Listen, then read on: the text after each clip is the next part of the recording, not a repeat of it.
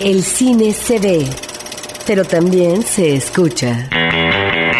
Se vive, se percibe, se comparte. Cinemanet comienza. Carlos del Río y Roberto Ortiz en cabina.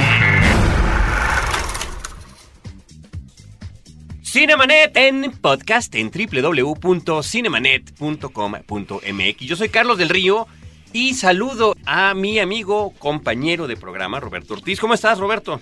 Pues muy buenos días. Eh, vamos a hablar en esta ocasión de la película, no sé si más esperada del año, Avatar, pero también vamos a abordar la problemática del cine mexicano en términos de la producción, de tal manera que eh, esto nos permitirá observar, tratar de entender qué es lo que va a pasar el próximo año en lo que se refiere al apoyo y a esta fluidez eh, en el manejo de los dineros para poder levantar proyectos fílmicos aquí en México. Esto no solamente a partir de una reciente modificación al famoso artículo 226 que tiene que ver con lo que se puede poner de impuestos hacia la producción cinematográfica, sino también diciembre es un buen momento para que se pueda platicar de cómo estuvo la producción del el cine mexicano en el 2009 y cuál es, Roberto Ortiz Escobar, querido público de Horizonte, cuál es la perspectiva para el 2010. Así es, pues arrancamos. Arrancamos dando una noticia que creo que es importante comentarla con todo nuestro público de Horizonte, un eh, público que nos ha hecho el honor de acompañarnos durante poco más de tres años a través de esta emisora, a través de este Instituto Mexicano de la Radio, un sitio al que consideramos pues una suerte de segunda casa, un lugar donde nos hemos forjado profesionalmente, no nada más en esta última etapa, eh, me refiero a esta más reciente de hace tres años para acá, desde agosto del 2006, cuando eh, Cinemanet se inserta en la barra programática del 107.9 de FM, sino todavía más años atrás, más de 10 años, en 99, que fue cuando yo eh, me integré a un programa radiofónico que se transmitía en el 105.7 de FM. Entonces, Órbita FM, también aquí del Instituto Mexicano de la Radio, justamente la cabina que está junto a nosotros, en un programa que producía eh, Luis Carrasco, un programa que era prácticamente suyo, ¿no? De su autoría, de su producción independiente, que se llamaba Sinergis. Ahí es donde eh, comienzo yo a colaborar, eh, comentando cine en radio. Ahí es donde conozco a Roberto Ortiz, que venía como invitado por parte de la Cineteca Nacional ocasionalmente para platicarnos de ciclos. Yo me acuerdo mucho de un ciclo que comentaba Roberto en una de sus primeras intervenciones en las que yo te vi, que nos vendías pero de una manera deliciosa, sabrosa y contagiosa, un ciclo de cine silente nórdico. Y dije, bueno, si este hombre puede comentar de esa manera un ciclo de ese tipo, ¿qué no nos podrá comentar Roberto Ortiz? Bueno, pues resulta que nos hemos enterado apenas hace unos cuantos días que eh, ya Cinemanet no va a continuar a partir del próximo año en Horizonte. Esto es una decisión del propio Instituto Mexicano de la Radio que obedece a una serie de cuestiones de tipo administrativo interno. No es una decisión de Cinemanet. Esto realmente no va eh, pues vaya, digamos que no es, no es voluntad de nuestro equipo ni de nuestro programa salir de la barra de horizonte, sin embargo, bueno, pues es algo que tenemos que aceptar. Nuestro contrato culmina en este diciembre, tenemos todavía el programa de hoy y tenemos el programa del próximo sábado. 26 eh, de diciembre, que será el último del año, nuestro último aquí en Horizonte, y donde platicaremos, como lo hemos hecho en años anteriores, en Cinemanet, tanto en radio como en podcast, sobre las películas que consideramos más importantes, las 10 a, coincidencia de diferentes eh, comentaristas y críticos de cine y de estos humildes conductores como las más importantes del año en lo que tiene que ver con los estrenos comerciales, las películas que en un viernes vinieran del país de donde vinieran, son estrenadas comercialmente en nuestro país. El día de hoy, como comentábamos al inicio, platicaremos de la producción del cine nacional, platicaremos de Avatar, pero bueno, pues es importante informarles que ya no estaremos con ustedes en Horizonte los sábados como lo hemos hecho, sino que será el sábado 26 nuestro último programa. Sin embargo, sin embargo, Cinemanet como proyecto continúa en su versión en podcast en www cinemanet.com.mx, www.cinemanet.com.mx. Es un proyecto que además lleva cuatro años, vaya, empezó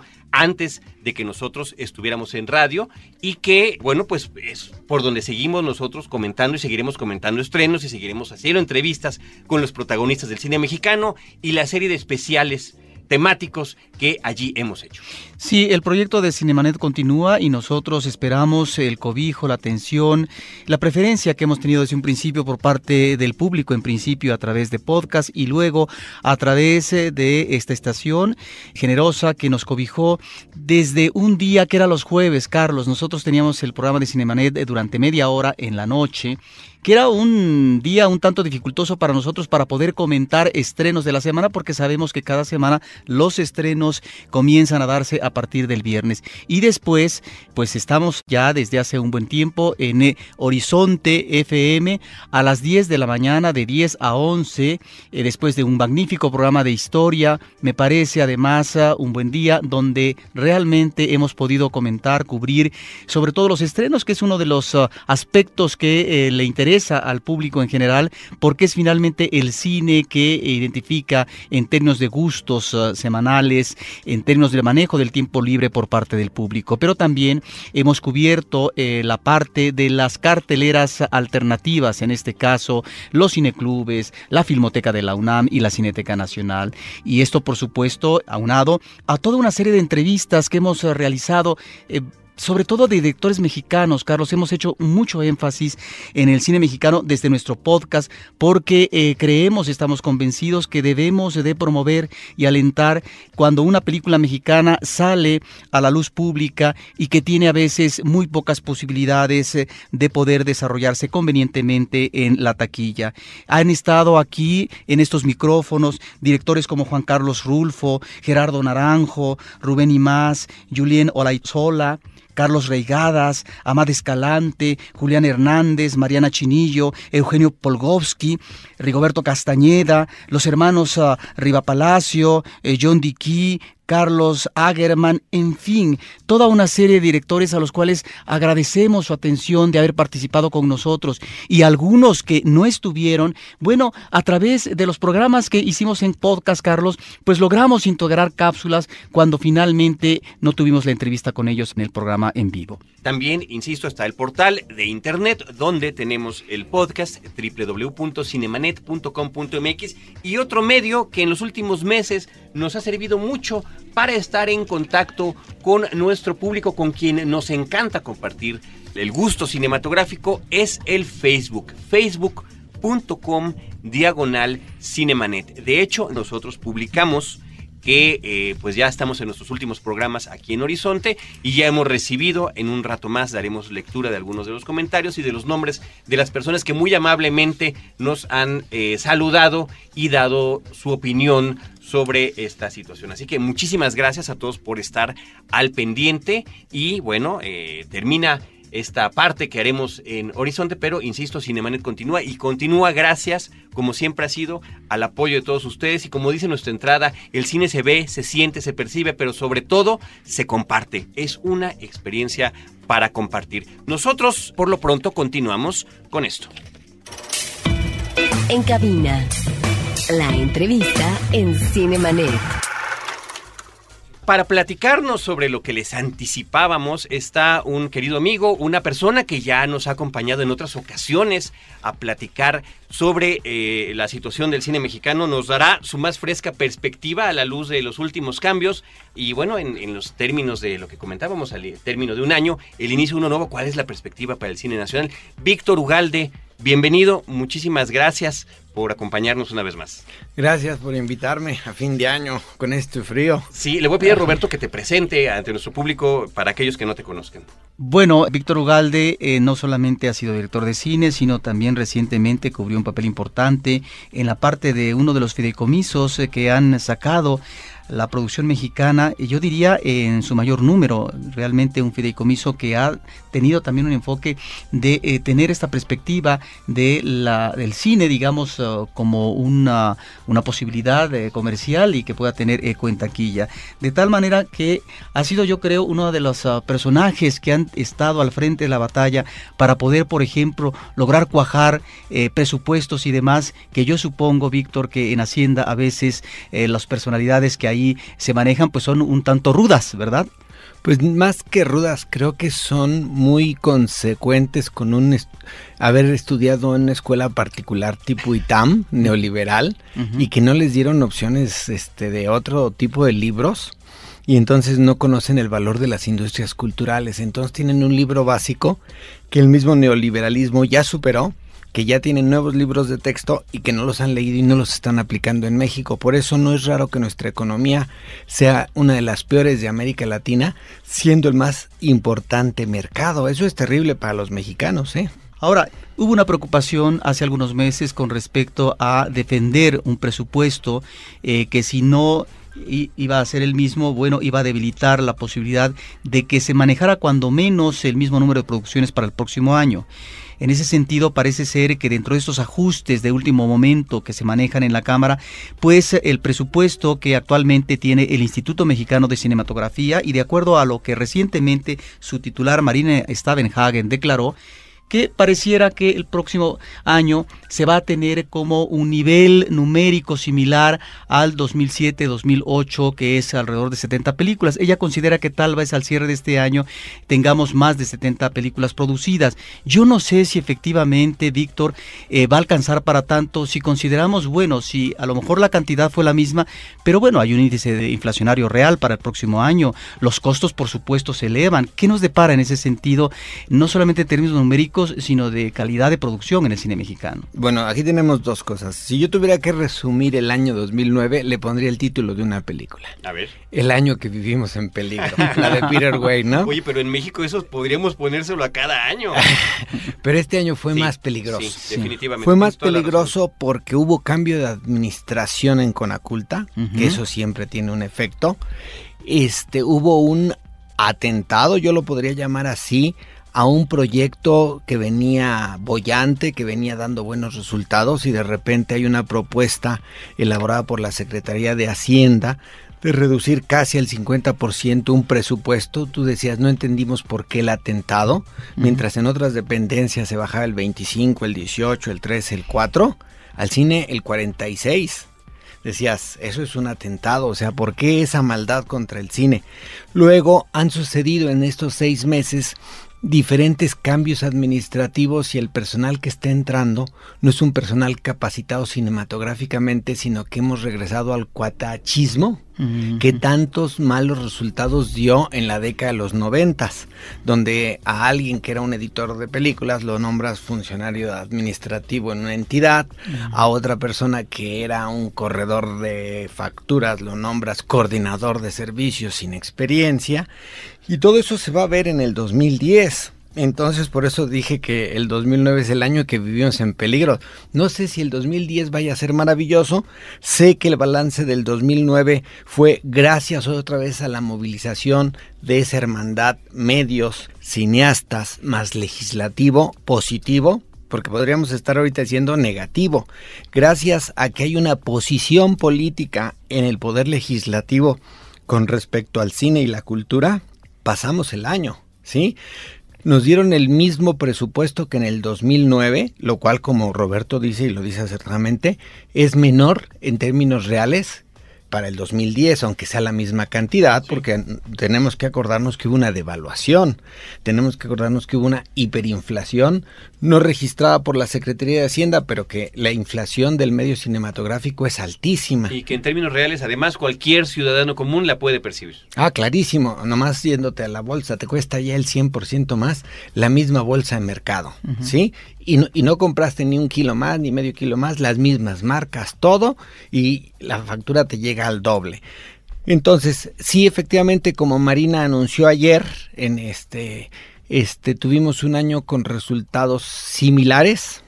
el nivel de producción se levantó tantito, no le afectó la influencia, no le afectó, influenza, perdón, ya me parezco al Vester Gordillo, ajá, es que este, eh, no le afectó la influenza, pero sí no le afectó de, en demasía el criterio del SAT, que detuvo a 20 películas, hubiéramos a lo mejor llegado a 80, 85, Estrenadas, pero, este, producidas. producidas pero desgraciadamente el criterio del SAT desalentó durante dos o tres meses a los contribuyentes mexicanos.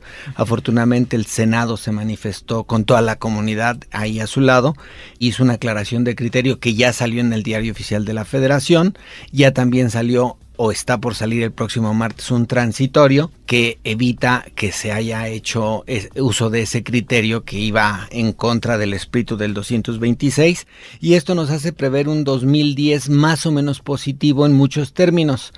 Eh, cuando hablan de la calidad, pues acordemos que la calidad es plural, ¿no? Al que le gusta Reigadas posiblemente no le gusta Rigo Castañeda porque son dos conceptos de cine completamente diferentes. Pero sí tendríamos que tener calidad técnica, calidad de inversión, calidad, vamos a decir, de fotografía, calidad de concepto. El arte, pues, puede fallar, ¿no? Pero además, eh, lo importante en ese sentido, y, y te lo digo como cinéfilo, es poder encontrar en nuestro cine mexicano esa diversidad de géneros, de gustos, de posibilidades ante las que nos podamos enfrentar cada que llegamos a una sala cinematográfica. Y la tuvimos este año, aumentamos los estrenos, o sea, hasta el día de ayer llevamos 54 oficialmente. Entonces igual podríamos llegar quizás a 55, que supera en mucho a los 49 o 51 que hubo en el año pasado, según la estadística que tomes, por eso digo 49-51 porque yo oficialmente tenía 49, pero hay dos peliculitas ahí que estaban entre si eran mexicanas o quién sabe qué pasaporte traían y podrían haber sido 51. Hemos ido elevando el número de estrenos. Lo que no hemos ido elevando es el contacto con el público, la permanencia. Seguimos teniendo un problema de origen estructural, de darle acceso y opciones al público pero de una forma real. ¿eh? Un sector, el de la producción, está trabajando y está siendo, vamos a decir, exprimido por el sector exhibición, por su condición de dependencia. El exhibidor dice, yo creo que debería darse más este dinero a esta película y como no me lo está dando, pues meto una película que yo creo que me la va a dar, que a veces no se da, que dé más dinero y de repente este ha resultado que una película que estaba dándole poquito dinero mexicana es sacada y entra una norteamericana y la da menos. También se han dado esos casos.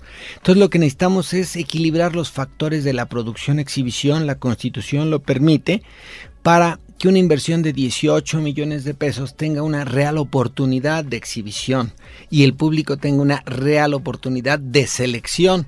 Porque cuando ves la cartelera de la semana pasada resulta que ya no está esta semana esa película. Exacto, es que eso es lo más terrible de todo. Estamos hablando ahorita en términos... Bueno, pues sí, económicos, hay que mencionarlo, ¿no? Cuánto cuestan las películas, pero también estamos hablando de proyectos, Víctor Ugalde, de años. O sea, una película, por ejemplo, como los que se quedan, cuatro años eh, de que se desarrollara el proyecto, prácticamente duró una semana en cartelera, un extraordinario documental mexicano. Y si le hubieran hecho una campaña tipo El Estudiante, Ustedes vieron El Estudiante, es una ópera prima. Digo, sí, la Es una película que a, unos espectadores de clase media les gusta, a unas personas exigentes como aquí no les gusta. De veras, es que es así de plural el cine, es lo bonito. Pero logró mucho éxito. Gracias a una campaña que hizo, tuvo 886 mil espectadores. Y si le hubieran dado la misma exhibición tipo Los que se quedan o cualquier otra película normal mexicana, hubiera salido a la tercera semana con 100 mil espectadores. Pero como ellos tuvieron el apoyo de la organización a favor de lo mejor, lograron hacer una red con el público mexicano. Muy la, efectiva. La estuvieron recomendando hasta en el Palacio Nacional. Dio la casualidad que yo fui a ver unos frescos ahí de Palacio y cuando entré, una edecán sin de verla ni temerla me dice, ¿ya vio el estudiante? Y yo pues, le contesté, sí. Ajá, me dice, ay, pues porque me han dicho es muy buena. Le digo, ¿y a usted por qué le gustó? Ah, no, yo no la he visto. A mí nomás me dijeron que la recomendara. Pero de ese tamaño estaba la campaña. Y decías, así debería ser todo el cine mexicano. Y entonces la media del cine mexicano con películas debería ser de 800 mil espectadores y estaríamos en otro país, en otro nivel de industria y en otro nivel de recuperación. No se queda, perdón, Roberto, nada más para seguir con, con, esta parte. No se queda ni siquiera la película las dos semanas o los dos fines de semana que necesitaría para que empezara el famoso boca en boca. Ni siquiera eso. Ahora, ¿qué es lo que viene a continuación en cuanto no solamente la reacción, sino eh, seguramente las pláticas que ha tenido la comunidad cinematográfica para establecer mecanismos que protejan al cine mexicano, que alienten al cine mexicano en ese ámbito específico de la exhibición? Porque yo pensaría, Víctor, imposible, imposible pensar en la redistribución de los porcentajes eh, del peso en taquilla, que ahí yo creo que es un hueso difícil de roer porque pues están las medios, está digamos ahí algo eh, prácticamente impenetrable. También se intentó hace algún tiempo el que un peso fuera destinado a la producción, no prosperó. ¿Qué es lo que puede venir a continuación? Porque esto que está diciendo Carlos es muy triste. Las películas mexicanas, sí, se producen 50, 60, 70, pero ¿cuántas de ellas entran a la mecánica de la exhibición? Y de la buena exhibición. Exacto, y de esas, ¿cuántas finalmente logran recuperar y tener éxito? Sí, es un porcentaje muy menor eh, las que recuperan, este, ya no tan menor las que tienen éxito, porque el éxito debe de medirse de diferentes formas. Hay desde la que tiene éxito económico, y que es un éxito por lo regular inmediato y que este a lo mejor son películas que desaparecen en el inconsciente a los cinco años y hay películas que tienen éxito de público y que su éxito es que van a permanecer en el inconsciente el resto de nuestra vida y los reconocimientos que otras pueden tener en ciertos festivales que además pues, se ha convertido en una suerte de mecánica que utilizan los cineastas mexicanos. Vamos a exhibir primero mi película en tal o cual festival para que cuando llegue al público mexicano, bueno, ya llega con ciertos reconocimientos. Sepan que existió y que es buena. Es una campaña de promoción bastante inteligente. Pues quedan muchas cosas por hacer. Lo primero es que nos podemos congratular que por tercero o cuarto año tenemos producción de nivel industrial y que gracias al Poder Legislativo, a la Comisión de Cultura, a la Comisión de RTC, este, que convencieron a la Comisión de Presupuesto y el apoyo de los senadores, tenemos presupuesto para volver a hacer otra vez 70 películas. Eso es una buena noticia para el 2010. La noticia que nos pone un poquito preocupados para el 2010 es que necesitamos encontrar nuevos mecanismos de exhibición y afortunadamente la Comisión de RTC y la Comisión de Cultura de la Cámara de Diputados comprometieron su palabra para que en el mes de enero o febrero nos reuniéramos en la Cámara de Diputados a una serie de mesas redondas, una mesa de diálogo, donde los cineastas fueran y dijeran lo que a su parecer es el problema y si pudieran llevar soluciones ahí se les iba a escuchar a todos y luego la Secretaría Técnica de esa comisión bicameral, que puede ser bicomisional y bicameral, o sea, de las dos comisiones y de las dos cámaras, porque también los senadores están interesados en participar, encontrar cuatro o cinco iniciativas que puedan ser de aspectos legales en los cuales ellos nos puedan echar la mano. Ahorita, sin adelantar vísperas, está la iniciativa que acaba de mencionar Roberto, de la, hay una iniciativa de un peso que metió María Rojo. No se ha estudiado bien, yo creo que necesita algunas correcciones, ya no puede ser un peso. No puede ser un peso porque un peso significaría 184 millones de presupuesto y no alcanzan con los 500 millones que está del 226, pues no es solución. Pero si nos vamos más a fondo, podríamos encontrar el famoso 10% que está en la ley francesa, el 11% que está en la ley argentina, cosas por el Hay antecedentes muy claros que ya están funcionando en otros países. Entonces, también ahí existe la posibilidad de que se analice la iniciativa del senador Doring, que ya había metido una iniciativa para poner controles a las prácticas contrarias al libre comercio, como es la saturación de copias ustedes se podrían morir de risa. La película más exitosa de los últimos 15 años, que fue Sexo, Pudor y Lágrimas, ¿sí? Salió con 100 más copias. mexicana. Sí, ajá. Este, salió con 100 copias y la subieron a 125. ¿Más que el crimen del padre Amaro? Eh, por 100 mil espectadores. Ajá. Entonces digo, ahí se están peleando las dos. Y entonces tuvo 40 mil espectadores por copia. O sea, fue muy, muy buena la inversión y la recuperación. Y ahora las películas, como El crimen del padre Amaro, 5 mil espectadores por copia. Estamos trabajando para el exhibidor, no para el productor. el modelo de explotación del cine tiene que retomar otros cauces porque los niveles de inversión no son recuperables para los productores, tienden a llevarnos a la bancarrota desde el mismo modelo de desarrollo. Todo eso se va a tener que hablar ahí y se va a tener que hablar claro, porque si no se habla claro en este país nos puede pasar lo que nos está pasando, que nos estamos yendo a un precipicio económico y que no estamos saliendo y que vamos a necesitar dinero y el dinero tarde o temprano se va a acabar. Lo vimos en el 2009, con una iniciativa de la Secretaría de Hacienda se puede bajar el presupuesto a la mitad, con una iniciativa de la Secretaría de Hacienda se puede torpecer un mecanismo de apoyo. Entonces, mejor tratemos de tener una cadena productiva sana, tratemos de ser muy eficientes, tratemos de ser plurales y si tenemos la cadena productiva sana, vamos a ser buenos. Y entonces para esto va a ser importante este encuentro eh, bicameral con el Poder Legislativo. Ahora, ¿cómo está este asunto del artículo 226 de la ley del ISR, donde también en su conferencia Marina Stamenhagen hablaba de que se tendría que promover en el Congreso de la Unión una modificación en el próximo periodo ordinario de sesiones con respecto a la redacción de texto? ¿Qué es lo que pasa? Porque ahí hubo un embrollo eh, que parece ser que preocupó también a la comunidad cinematográfica con respecto a si iba a seguir o no existiendo ese tipo de manejo, digamos, de impuesto por parte de, la producción si le das a nuestro público el antecedente de que, cuál es ese artículo 226 tan mencionado. Es un estímulo que tiene la ley del impuesto sobre la renta que le permite a aquel que pague impuestos destinar el 10% de su pago impuestos reconocido como pagado a Hacienda siempre y cuando lo invierta en una película de largometraje mexicana. Es poderle dar uso a tu pago. No te evita pagarlo, lo pagas, pero dices, en lugar de que se vaya a la Secretaría de Hacienda y caiga no sé dónde y se use para no sé qué, lo invierto en este caso lo invierto directamente, cambio mi condición de constructor de edificios o este reparador de calzado y me convierto en mecenas del arte, ya soy más bonito apoyo mi país en materia cultural, tiene muchas cosas muy bonitas. Se autopromueve la, la, empresa que lo haga. Exactamente. Y si existiera algún beneficio, que es improbable por todo lo que hemos hablado, hasta podría tener algún pequeño retorno, ¿no? El 90% de los casos no recuperará nada, pero sí habrá impulsado el empleo, el arte, todas estas cosas. ¿Qué pasa? Bueno, pues que resulta que el 226 venía funcionando a las maravillas. Y como parece que, te digo, es un problema de libros, dijeron vamos a encontrar la forma de entorpecerlo. Y mm. el SAT emitió una opinión en diciembre, luego refrendada en marzo y luego refrendada en junio, diciendo que si utilizabas este estímulo tenías que pagar un 28% de impuestos adicional a tu pago normal lo cual está en contra de la Constitución. Pues obviamente los contribuyentes dijeron, oye, pues no lo voy a usar, porque ¿por qué voy a tener que pagar un 28%?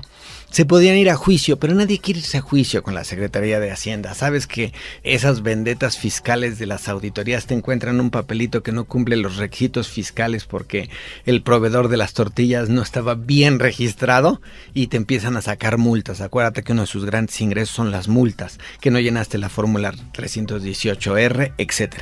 Entonces, eso frenó a nuestros contribuyentes. Afortunadamente, los contribuyentes, los cineastas y el Poder Legislativo, los senadores, platicamos y dijimos, ¿cuál es el espíritu del 226? Impulsar a la industria.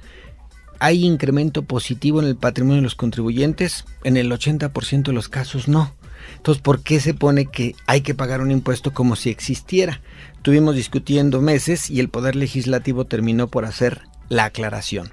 En ese mismo momento vino el cambio de la, de la Cámara de Diputados, cada tres años se cambia, los senadores cada seis, y los nuevos diputados apoyaron la medida, se platicó con ellos y dijeron, pues sí, nos parece también, primero que entorpece y segundo que es anticonstitucional, entonces hagamos una aclaración de criterio que ya salió publicado hace unos días, donde dice muy claro, este estímulo no se considerará en automático ingreso acumulado. ¿Qué quiere decir esto?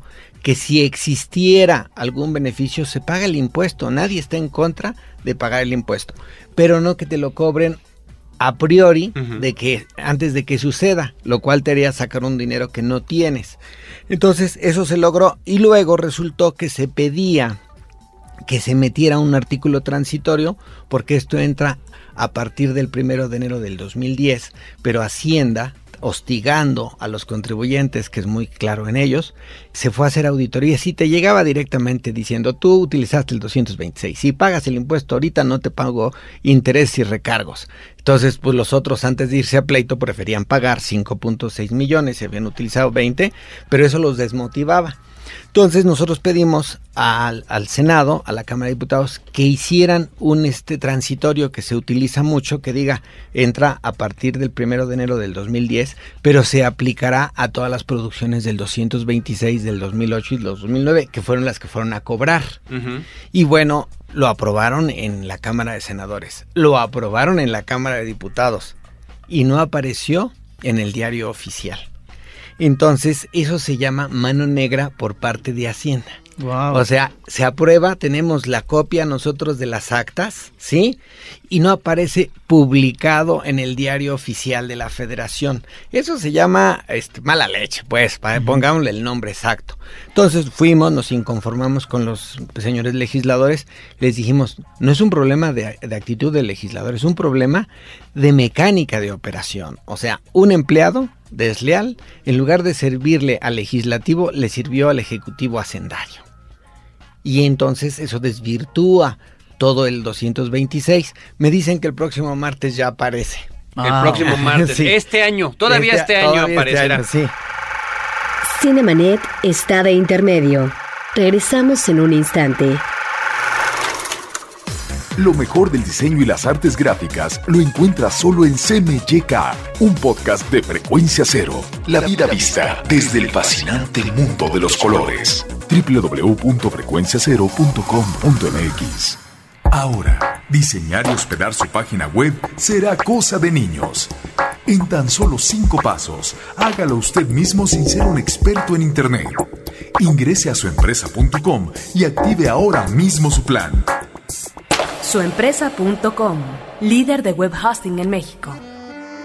Los temas del momento no siempre son cosa seria. Radio Raza, un podcast de frecuencia cero. Porque el humor es algo serio. www.frecuenciacero.com.mx Cinemanet. Víctor, tú que eres protagonista de todo este movimiento desde hace mucho tiempo, ¿nos puedes platicar, porque creo que será de interés del público cinéfilo, quiénes son estos cineastas que están eh, particularmente metidos con más interés eh, apoyando todo esto? Bueno, acuérdate que nosotros no estábamos acostumbrados a tener una sociedad civil organizada. Como todo era vertical y antidemocrático, pues con la voz de Dios se repartía y ya se acababa.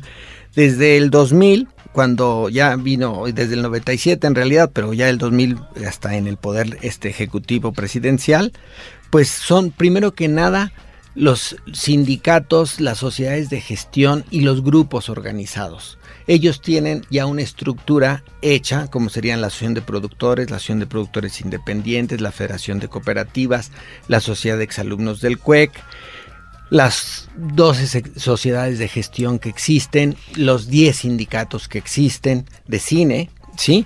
Esos son como el primer este, núcleo con el que se puede platicar y encontrar rápidamente como interlocutores que tengan cierta representatividad, porque cada nombre tiene, por ejemplo, la sociedad de directores, pues agrupa 500 directores, tiene contacto con ellos vía correo electrónico y se los manda. O sea, pasa algo y luego, luego les dice, hay que moverse. La ANDA tiene 5000, por decir, ¿no? Entonces manda un correíto y ahí van. Y después vienen todos estos cineastas jóvenes que todavía no han organizadose como mejor les convenga. Hay ya dos asociaciones de documentalistas, lo cual es muy bueno, porque el documental es uno de los que menos se ha atendido, porque no estaban organizados. Yo siempre les decía, organícense. Bueno, ahorita ya hay hasta una asociación que está a punto de firmarse de productores de cine de animación y efectos especiales. Son 14 empresas las que van a estar ahí, que tienen sus necesidades propias, eso es importantísimo. Y entonces nosotros a todo mundo le pedimos, que se organice como mejor les convenga. En una ocasión estuvo Pesime, en este, después se hizo una organización divergente de Pesime con otros periodistas, ya no sé qué destino tuvo. Te digo, todo, la academia, la academia es otro, otro grupo organizado y todos se convierten en resonadores para platicarlo. Y entonces nosotros nos juntamos cuando hay algún problema y nos tardamos mucho en ponernos de acuerdo, no es fácil porque debe de ser. Pero porque además este siempre son combativos los cineastas, ¿no? De todo tipo. Tienen una posición que eso es muy muy bonito y a veces ninguna es convergente, pero al final del día decimos, ¿qué es lo que se puede lograr? Y nos ponemos de acuerdo. Y gracias a eso hemos logrado esta política de apoyos de los últimos nueve años, que son muy interesantes, y tenemos una especie de agenda para los próximos tres años, ¿no? Porque no sabemos si en el 2012 cómo vayan a estar las, las cosas. Pero eso nos ha permitido, nosotros llamamos siempre a los cineastas a organizarse, porque hay unos que no quieren mezclarse con otros, lo cual es su libertad. O sea, la constitución te dice que te puedes asociar o no. Hay cineastas que no les gusta estar asociados y hay otros que sí, pero nada más con los de su generación o con esto. Entonces nosotros dices, hagan la sociedad que quieran, pero estén organizados. Puede ser asociación civil, cooperativa, puede ser lo que ustedes quieran. Y el chiste es estar comunicados entre nosotros. Esto lo está copiando y muy bien el teatro, pero les falta un motor. Ya ellos ya van por una ley de teatro. En teatro peor no pueden estar. Entonces ya la revista Paso de Gato sacó una convocatoria para hacer una ley de teatro como la convocatoria que nosotros sacamos en el 97. Pero si ves las condiciones del teatro actual y el cine del 97 se parecen muchas. Muy poco presupuesto, cada año más abajo, una bola de privilegiados, poco acceso a los recursos, criterios discrecionales. Entonces, estaba difícil. Y solamente con una ley la comunidad de cine sacó un poquito a, flote el, barco del cine. Pues ahora la comunidad del teatro que se organice y que exija, ¿no? Tienen con qué, ¿eh? Eso sí. Jesús Jiménez eh, nos comenta que está de acuerdo con que ningún partido ha apoyado al cine, sin embargo cree que algo que faltó mucho este año fue la difusión y sobre todo propuestas para todo público y diversificación en los géneros del cine mexicano. Dice también que, y le agradecemos su comentario, que siempre ha admirado la pasión con la que hablan Carlos y Roberto. Bueno, y también tenemos entendido, y te quiero preguntar, Víctor, tú que has tenido una experiencia muy importante, fundamental, con el Fidecine, uno de los fideicomisos de apoyo a la producción mexicana, también ahora con la Comisión de Filmaciones en el Distrito Federal existe la idea, o no sé si ya se ha realizado un fideicomiso, en donde el 50% parece ser que de los ingresos por los permisos de filmación en el Distrito Federal van precisamente para el fideicomiso, pero después leía yo en un comunicado de ayer que el otro 50 no sé si iba para las comisiones. Es decir, lo que yo te pregunto es un fideicomiso que me parece que está muy bien en su función, en donde el dinero que está asignado para la producción fílmica se canalice directamente, sin entorpecer, sin manejos burocráticos, donde finalmente a veces esos dineros se utilizan en pagos de una burocracia que realmente no tiene justificación. ¿Ante qué nos estamos enfrentando en esta idea de un fideicomiso donde se debería de utilizar tal vez eh, todo el dinero eh, para apoyar la producción mexicana o si ese dinero que ya salió de, la, eh, de las filmaciones en el Distrito Federal se integran a los fideicomisos ya establecidos? Ahí te va. Son dos niveles de gobierno diferentes. Los fideicomisos establecidos son federales y la ley de filmaciones y la ley de fomento del cine del DF es para atender las necesidades de los habitantes de la capital. Entonces, el año pasado se hicieron estas dos leyes y este año se tenían que haber ejecutado. Nada más se ejecutó la comisión, la ley de filmaciones. Esta generó unos ciertos ingresos que superan los 500 mil pesos ya en este momento, para destinados excesivamente para el Procine DF. Y resulta que alguien no hizo su tarea, ¿sí? Que siempre es el Ejecutivo Cultural, la Secretaría de Cultura, no formó el fideicomiso que decía la ley que tenía que haber formado desde abril hasta diciembre. Llegó diciembre y no apareció la propuesta de petición de presupuesto para el fideicomiso del DF. Entonces los cineastas nos preocupamos, fuimos, platicamos con las autoridades respectivas y nos dijeron, pues se está en discusión en la asamblea. Entonces en este momento nos prometió eh, Alejandra Barrales del PRD que iba a aparecer una partida para la creación de y, la puesta en marcha la ley de fomento del cine del DF que tiene cuatro vertientes muy interesantes y una de ellas es el Procine, el fideicomiso Procine del DF para que pueda existir este fideicomiso y esos 500 mil pesos de los que estamos hablando ya se destinen en automático al apoyo al fomento al cine. Entonces, porque así lo decía la ley y si no se creaba este fideicomiso, esos 500 mil pesos se iban a pasar al Fondo General del DF y se perdían cuando son generados y por ley tienen que irse al cine. Son generados por el cine y por ley se tienen que ir al cine. Te digo, hemos estado con pláticas, Marcelo atendió inmediatamente nuestras peticiones, la Secretaría de Cultura también se puso las pilas, pero no se las había puesto siete meses antes, y la Asamblea, a pesar de que la diputada Edith Ruiz nos dejó plantados hace dos días, pero ese plantón que nos dio la diputada lo salvó la presidenta del partido, Alejandra Barrales, y el próximo martes debe de aparecer en el presupuesto del Distrito Federal una partida que debe de andar entre los 10 y los 80 millones.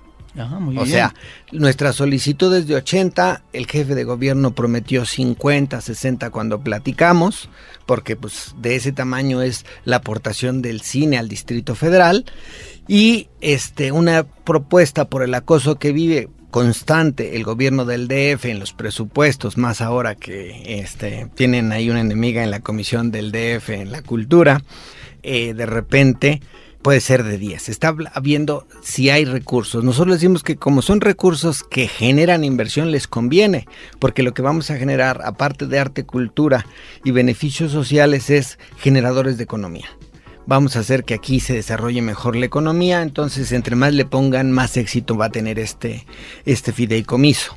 Todo esto está discusión, nuevamente se movieron todos los cineastas para solicitar esto. Afortunadamente fuimos atendidos después de manifestar nuestra molestia de que no se metió un anteproyecto, de hacer cumplir la ley. Nosotros no pedimos nada que no diga la ley, ¿sí? Y si cuando las leyes no lo dicen, pues también a veces pedimos cambio en las leyes. En este caso la ley del DF funcionaba. Entonces, pero que la, hicieran cumplir. Afortunadamente fuimos atendidos y creo que va a nacer otra opción de comunicación para los habitantes de la Ciudad de México. Habitantes que no habían sido atendidos desde hace 18 años, cuando hubo unos estímulos chiquititos impulsados por Manuel Camacho y que de repente al perder la, la aspiración de ser presidente, desaparecieron y las administraciones posteriores condenaron al cine al ostracismo.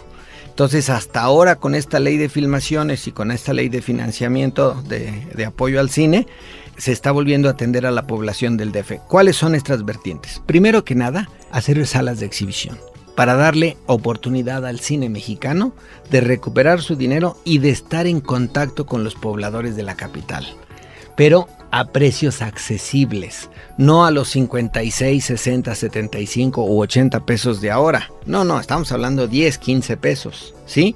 Con esto se abate la piratería, se hace un nuevo generador económico alrededor de estas zonas, se mejoran las zonas. Luego, segundo, un centro de nuevas tecnologías, porque ya el cine lo puedes pensar en imágenes en movimiento, pero ¿en qué lo capturas? En nuevas tecnologías, entonces, adelantándonos al futuro, es un centro experimental de nuevas tecnologías y de uso libre. Eso es fundamental.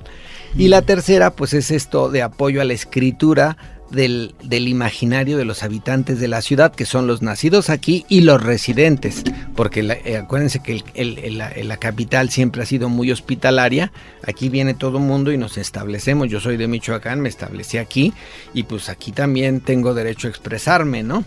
Entonces, estos cuatro vertientes son fundamentales porque están tratando de atender lo que dice la, la Convención de la Diversidad Cultural porque dicen hay que impulsar la expresión, pero hay que garantizar la circulación de esa expresión.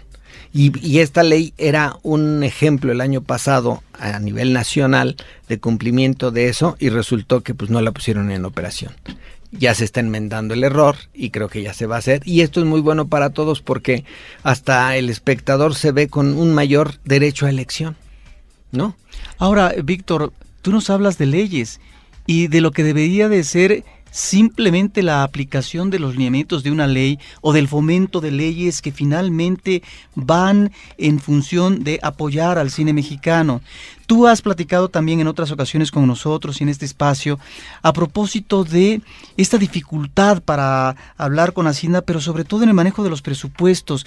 ¿Por qué pensar en un recorte eh, al cine mexicano cuando finalmente, como está ya demostrado, estas producciones están alentando trabajo, eh, que es lo que necesita este país que si algo está teniendo en estos últimos años es eh, un desempleo feroz.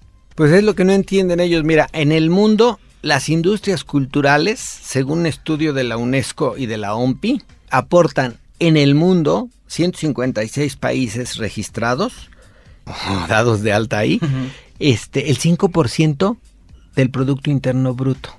O sea, ya aparte de todo lo que sirve para el imaginario, la forma de pensar, la las usos, los costumbres, el 5% de la economía mundial es de industrias culturales. Y dentro de las industrias culturales, las audiovisuales son las jefas, pues, ¿no? Generan mucho, mueven mucho la música, la televisión y el cine, no hay más, ¿sí? Y después los libros, la prensa, etcétera. Pero, este, en lugar de cambiarle la página a estos libros, resulta que ellos lo ven como una inversión a fondo perdido. Es un problema de concepto. Entonces yo espero que el nuevo secretario de Hacienda, el licenciado Cordero, nos dé una cita. Si está escuchando este programa sería bueno. ahorita repetimos sus teléfonos porque la comunidad quisiera platicar con ellos porque quisiéramos caminar de la mano. O sea, para desarrollar un país lo que nos conviene es tener un proyecto a mediano y largo plazo que sea benéfico como todos. Nuestro proyecto es ganar, ganar. Y en lugar de tener pequeños enfrentamientos que nada más nos desgastan mutuamente, tener la mano tendida, caminar y vamos a volar y el país, si tenemos un problema de, concepto de modelo de desarrollo, si ya estuviéramos desarrollando como ha pedido Slim, como ha pedido Roberto González y muchísimos empresarios exitosos que dices, es el momento de cambiar el modelo neoliberal antiguo por el modelo neoliberal nuevo, que en el que se pide que el Estado impulse ciertas áreas estratégicas para impulsar el mercado eh, interno y salir de la crisis global. Lo está haciendo Estados Unidos, lo está haciendo Europa, lo está haciendo Argentina, lo están haciendo mucho. México no. ¿Y por qué México no? Pues por, por, porque no, no han cambiado la hoja. Es hora de cambiarla. Tenemos un gran país, tenemos una gran economía, tenemos un gran talento, pero creo que no tenemos los dirigentes que nos merecemos. Siempre, y lo sabemos nosotros, es un grato riesgo platicar con Víctor Ugalde porque la plática puede extenderse por muchísimo tiempo. Víctor, te agradecemos mucho que vinieras el día de hoy. Estamos además aprovechando nuestro penúltimo programa al aire en Horizonte. E insistimos, Cinemanet continuará en su versión en podcast en www.cinemanet.com.mx. Pero qué bueno que hubiera esta oportunidad para que además con esa eh, claridad que tienes tú pudieras compartir estos temas que suenan escabrosos, suenan difíciles, suenan complicados, pero que finalmente están incidiendo en lo que como público podemos disfrutar en pantalla del el cine que está generando nuestro país. Pues es una lástima que se pierda un programa que tanto ha influido en el gusto de los espectadores. Siempre ha habido una retroalimentación, siempre ha sido un programa muy dinámico.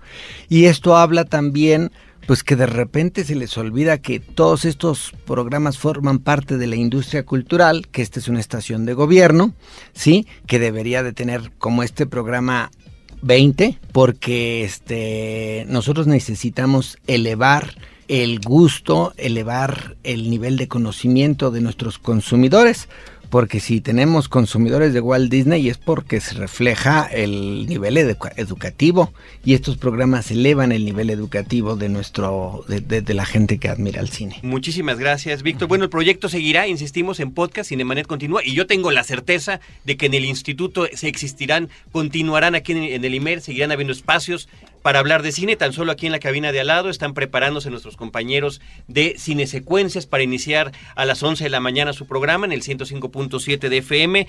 Así que te agradecemos ese comentario. Yo quiero agradecer a muchísima gente que nos ha hablado y gracias, Víctor, insisto yo, Víctor Ugalde, por hablarnos de toda esta situación de nuestro cine. Seguiremos platicando contigo en Cinemanet, en nuestro podcast a principios de año, para ver si los de que se iba a publicar el martes se publicó y que, cuáles van siendo las condiciones con las que arrancamos el 2010. Y bueno, pues ahora... Vámonos con esto. Cartelera. Los estrenos en pantalla grande. Muy bien, Roberto Ortiz, tenemos un par de estrenos de la semana pasada que creo que es importante comentar. Curiosamente, ambos títulos de las películas coinciden con eh, pues un par de las ciudades más importantes del globo. Sí, existió un proyecto que es eh, el de realizar películas en diferentes ciudades eh, del mundo, de tal manera que arrancó con París, París te amo, en donde encontrábamos muchos cortos breves y ahora está Nueva York te amo. Me parece que Nueva York te amo gana, ¿por qué? Porque son menos cortos, cuando son demasiados cortos, lo que encontramos, como es muy desigual siempre, cuando existen no solamente tanto cortos, sino dos o tres uh, argumentos eh, diferentes en una sola narración cinematográfica, bueno, ya ahí hay un desnivel. En este caso, creo que eh, la película respira mejor, con eh, menos cortometrajes en esta ocasión, algunos más logrados que otros, insistimos, y algo que me gusta es que tenemos como una ambientación uh, permanente de Nueva York, es decir, una atmósfera que finalmente comparten uno u otro corto y creo que esto es preferible. Claro, Nueva York no se ve del todo como lo vemos en el caso del París, que hay más locaciones de por medio. Ahí está este proyecto que ya va en perspectiva con otra serie de películas que se filmarán en otras ciudades del mundo, Carlos. ¿Alguna otra ciudad que sepas que ya esté preparándose? Pues ahorita no recuerdo, pero sí, una ciudad oriental, la de México. Va a ser Ciudad de México, venga, venga. Eh, Nueva York Te Amo de estreno en cartelera. La semana pasada se estrenó París. París también es otra película interesante que ya se había exhibido en el circuito cultural y que tiene que ver con el drama de un joven eh, que tiene una enfermedad incurable y que esto sirve también para poder observar no solamente eh, sus relaciones familiares y amistosas, esta imposibilidad de, poder continuar con la vida, pero también las, uh, las esperanzas que se crean en torno a estos enlaces que a veces de último momento en la existencia humana se cuajan. Y de por medio, por supuesto, está París, eh, un París melancólico, un París eh, taciturno, que va acorde a esta situación difícil que está viviendo su personaje masculino central. Roberto, también se estrenó, y querido público, la película mexicana Nicté. ¿Tú ya la viste, Víctor? Nicté, la animación de, Ricardo Arnaiz, el, el, director de La leyenda de la Nahuala. Vi muchos adelantos, pero no pude ver la premier. Me invitaron, pero tuve un problema y tuve que salir de la ciudad pero hay mucha calidad ahí. ¿eh? Esperemos que sea además para Nicté una buena época esta de fin de año para, para estrenar. Yo creo que es algo que calcularon pensando en las vacaciones, en que la familia puede ir a ver la película, en que se trata además de un proyecto de animación que apela una vez más, como lo hizo con la leyenda de la Nahuala, a la historia de, de México. Sí, es un estudio de animación que se llama Animex y que mira, en los últimos tiempos, Carlos Víctor, estamos uh, observando cómo prosperan las compañías de animación en México. Hay mucho talento y me parece que están uh, manejando una presencia importante. De hecho, algunos de los talentos han incursionado ya en el extranjero.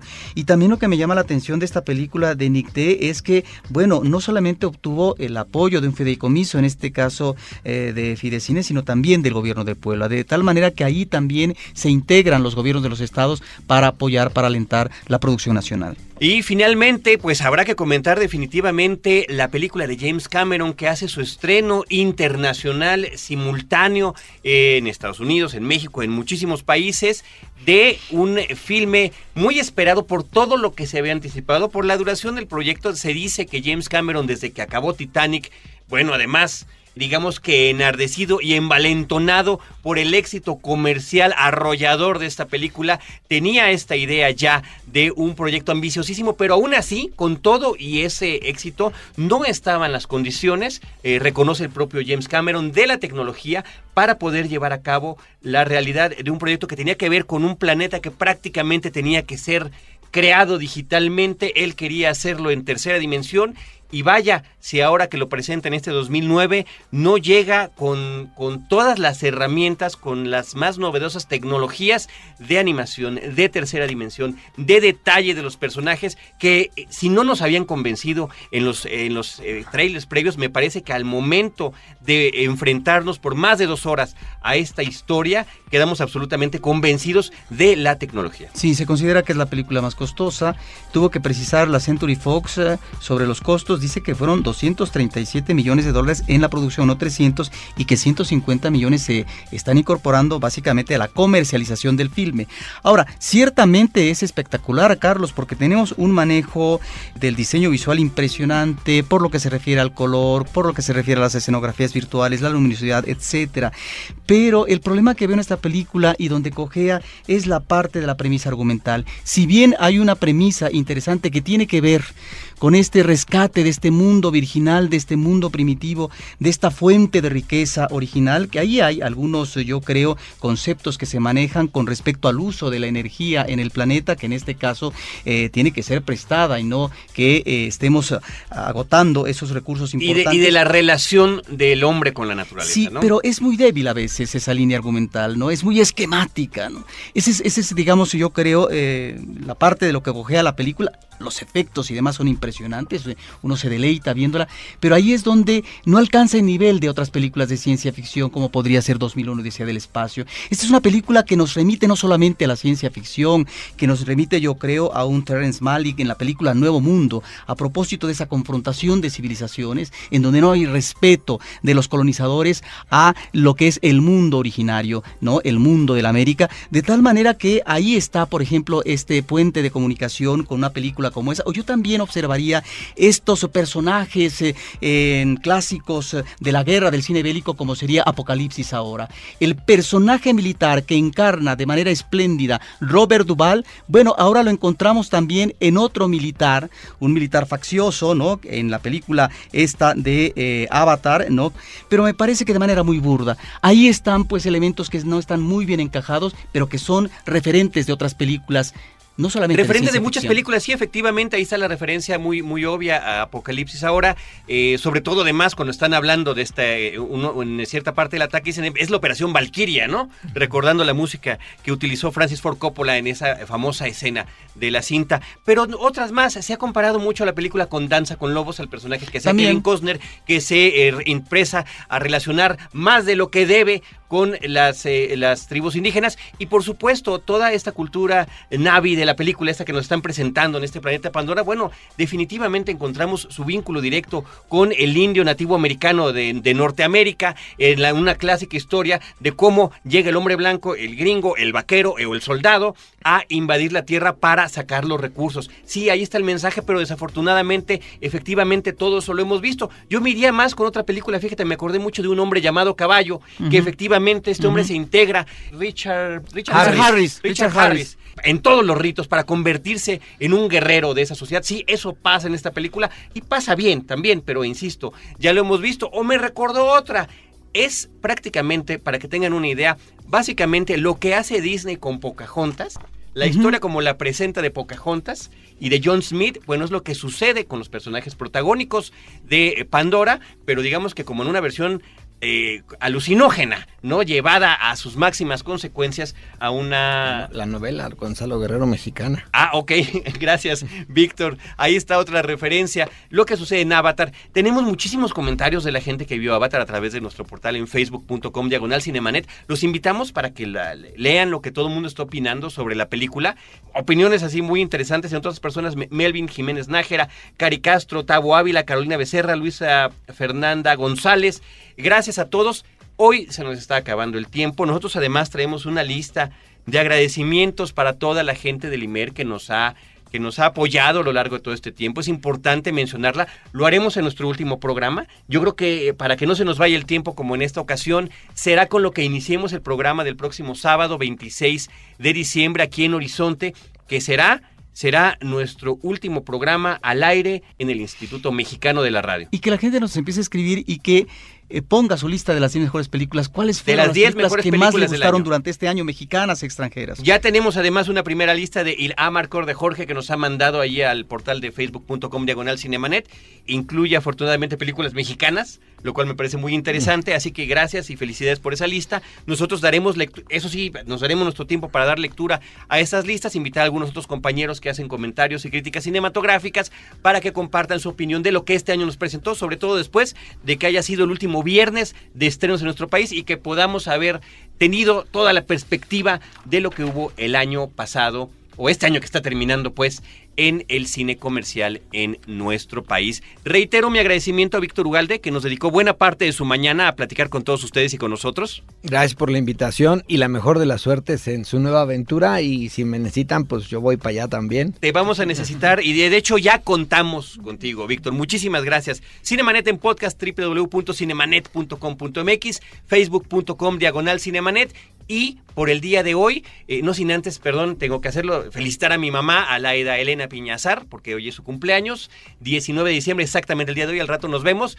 Y, gracias a todos, Paulina Villavicencio, Celeste North, Abel Cobos, que estuvo aquí, no nada más en la postproducción de Cinemanet en podcast, sino aquí estuvo en cabina.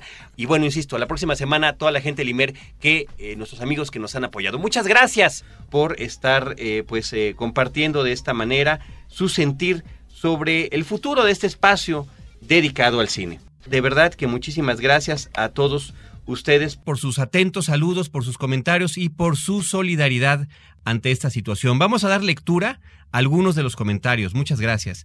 Luis Enrique Céspedes dice que nos escuchaba desde que estábamos en jueves en la noche y desde antes con Sinergis. Está sacado de onda y manda un abrazo. Manuel Enríquez lamenta mucho lo del programa, estará al pendiente para eh, seguirnos en donde estemos en el futuro.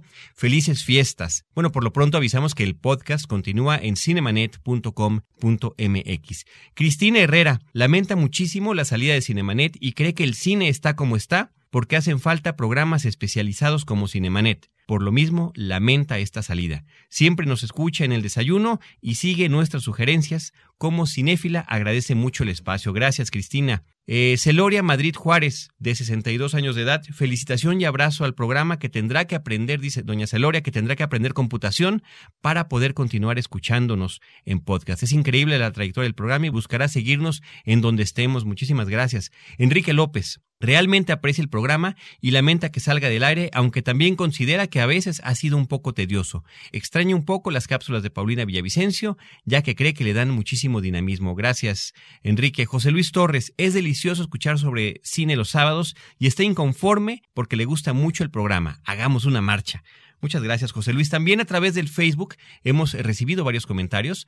Pagan Boimedel, felicidades por ese ciclo que se cierra y por continuar informándonos. La verdad, son mi guía desde el podcast y hablan de cine como me gusta digerirlo. Gracias. Manuel Márquez, a mí, que por imperativos lógicos de la ubicación geográfica, solo os puedo seguir desde que os conocí vía podcast. No me va a afectar, pero supongo que a vuestros muchos y fieles oyentes en ese punto del dial sí que sí. Lo siento por ellos y espero que puedan seguirnos por esta otra vía sin mayor problema. Ánimo y un abrazo. Gracias. E, Edith Sánchez, Sniff Sniff. Pues qué decir, obviamente seguiré oyéndolos en sus emisiones por podcast, pero ningún desayuno será igual sin ustedes y qué decir de las pelis que vemos el fin de semana. Disfrutaremos mucho estos últimos programas. Saludos. Carlos Kubli, Chales, primero Tierra Adentro y luego ustedes. Ariadna Quijano, mientras sigan en podcast. Luz Ríos. Lástima que otro buen programa de cine en radio tenga que despedirse. Ojalá siga su podcast y mando muy buenas vibras para que el equipo de Cinemanet. Échenle ganas y sigan adelante. Il Amarcourt. Es muy triste, como ustedes dicen, no es su voluntad, pero ojalá algo se pueda hacer. El cine es cultura y más. No coincido que el mejor programa de cine en la radio se cancele por este medio y es más increíble siendo México un país de cinéfilos y peor aún un programa que por lo menos en Facebook tiene más de 3.000 fans. Hay otros programas que ni a eso llegan. Yo envié un comentario al Imer pidiendo cordialmente que siga el programa, que continúe. Quizás no influya, pero fue una humilde sugerencia. Pues sí, me parece una noticia muy lamentable. Sin embargo, sigue mi apoyo y afición a Cinemanet pese a cualquier decisión que se tome. Carolina Becerra. No, pero ¿por qué? No es justo. Ustedes hablan de cine de una manera inteligente, crítica, con conocimiento, no como en otros programas donde solo quieren lucir los locutores y solo reproducen lo dicho por las distribuidoras. Mala decisión por parte del IMER. Cuenten conmigo si hay que hacer marcha, plantón o documentar. Lo seguiré en podcast. Mauro Meléndez, qué mala onda, pero fielmente lo seguiré en podcast y en Facebook. Héctor A. Gutiérrez Sánchez. Extrañaré su programa de radio, pero bueno, qué bueno que sigan con podcast. Jean-Michel Dicordier. Primero cancelan las membresías de Cinemex, luego le aumentan el precio a la entrada del cine. Cinemark me queda muy lejos y Cinépolis me trata mal. En la Cineteca los fines de semana suelen acabarse los boletos. Ya no tengo mucho dinero para gastar en cosas del cine como antes. Mi consuelo era escuchar Cinemanet para estar más o menos al día de las novedades y luego ya no los renuevan para otro año. Solo me queda escucharlos por internet, cuya conexión me estoy tomando prestada de mi vecino. De verdad, qué calamidad de año. Gracias, Jean-Michel. Soledad Aranda. Pero ¿y a dónde se van? ¿Ya ven? Les dije que duran poco los programas de radio que tocan el cine. Muy mal, muy mal, señora directora de Limer. Yeudiel Hernández, qué lástima, el cine es cultura y hacen falta programas como este para acercarlo a todos. ¿Se quedan solo en podcast? Así es, Yeudiel, nos quedamos exclusivamente en podcast por el momento. Paulo San Pedro, vamos, al mal tiempo, buena cara. Lo seguiremos por internet. Andiamo y feliz Navidad. Gracias, Paulo. Miriam Carr, qué pena que desaparezca de la radio un programa tan completo sobre cine. Los acertados comentarios de ambos conductores y sus recomendaciones no las he encontrado en ningún otro lado. En fin, los seguiré por Facebook. Larga a vida a Cinemanet por Internet. Saludos. Daniel Bravo Nájera. Oigan, en vez de dejarlos ir a ustedes, ¿no habría manera de dejar ir a la directora del IMER? Es increíble que con tantos fans que tienen, los dejen ir de esta forma. Me gustaba despertarme cada sábado con sus comentarios. No sé por qué ese afán de desaparecer opciones con criterios neoliberales que parecen sacados de la manga. Edith Sánchez, hola. Son el mejor programa de cine en radio. Ojalá el IMER reconsidere su decisión. Lo seguiremos siempre. Atentamente, Marcela Salgado de Sánchez. Ricardo Cruz García, hola. Me gusta mucho el programa que se transmite todos los sábados por el IMER. Qué lástima que se van. Son de los pocos programas que escucho en radio y deberían tomar en cuenta al público para tomar decisiones de programación en el IMER, que se dice una radio pública. Mariana Lima, en la mañana seguía dormida cuando escuché que se irían y cuando por fin pude despertar bien, creí que fue un sueño, pero ahora que leo todos los comentarios veo que en verdad se despiden. Me gusta mucho su programa. Qué lástima. Espero que sigan creciendo fuera del IMER. Les mando un abrazo y mucho éxito. Pues a nombre de todo el equipo de Cinemanet, tanto en su versión radiofónica que tiene ya un solo programa más, el 26 de diciembre en Horizonte 107.9 de FM y de quienes hacemos este podcast. Les agradecemos muchísimo todos sus comentarios y por supuesto que nosotros continuaremos a hacer lo que hacemos desde hace cuatro años por este medio que es el podcast. Nosotros los esperamos la próxima semana en Cinemanet con cine, cine y más cine. Cinemanet termina por hoy. Más cine en Cinemanet. Frecuencia Cero, Digital Media Network, www.frecuenciacero.com.mx, pioneros del podcast en México.